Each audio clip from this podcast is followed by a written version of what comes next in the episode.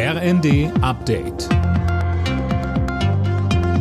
Stündlich neu. Auf den Punkt informiert. Ich bin Fabian Hoffmann. Guten Abend.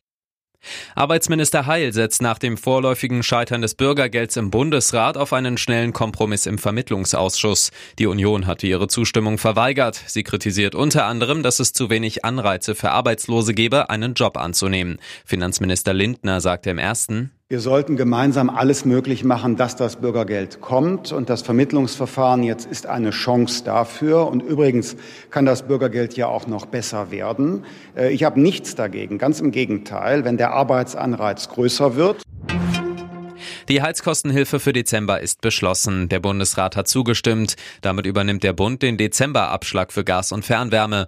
Die meisten Mieter werden davon aber erst mit der nächsten Nebenkostenabrechnung profitieren. Sie dürfen den Dezemberabschlag nicht einfach von der Warmmiete abziehen. Melanie Weber-Moritz vom Deutschen Mieterbund. Weil im schlechtesten Fall, wenn man dann durch diese selbstgewählte Aussetzen dann in Zahlungsverzug gerät, dann kann im schlimmsten Fall eine Kündigung drohen. Und hier hat der Gesetzgeber eben tatsächlich das nicht ganz klar ausgeschlossen geschlossen. Was passiert eigentlich, wenn man das fälschlicherweise tut?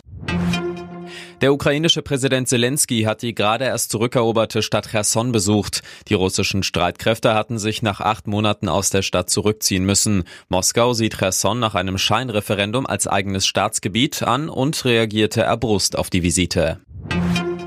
US-Präsident Biden und Chinas Staatschef Xi haben russische Drohungen mit dem Einsatz von Atomwaffen in der Ukraine verurteilt. Ein Atomkrieg dürfe niemals geführt werden, sagten sie nach einem Treffen auf Bali. Dort hatten sich Biden und Xi erstmals seit knapp zwei Jahren persönlich getroffen.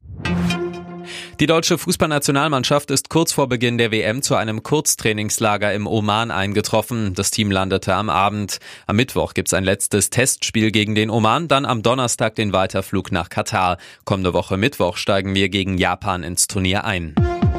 Alle Nachrichten auf rnd.de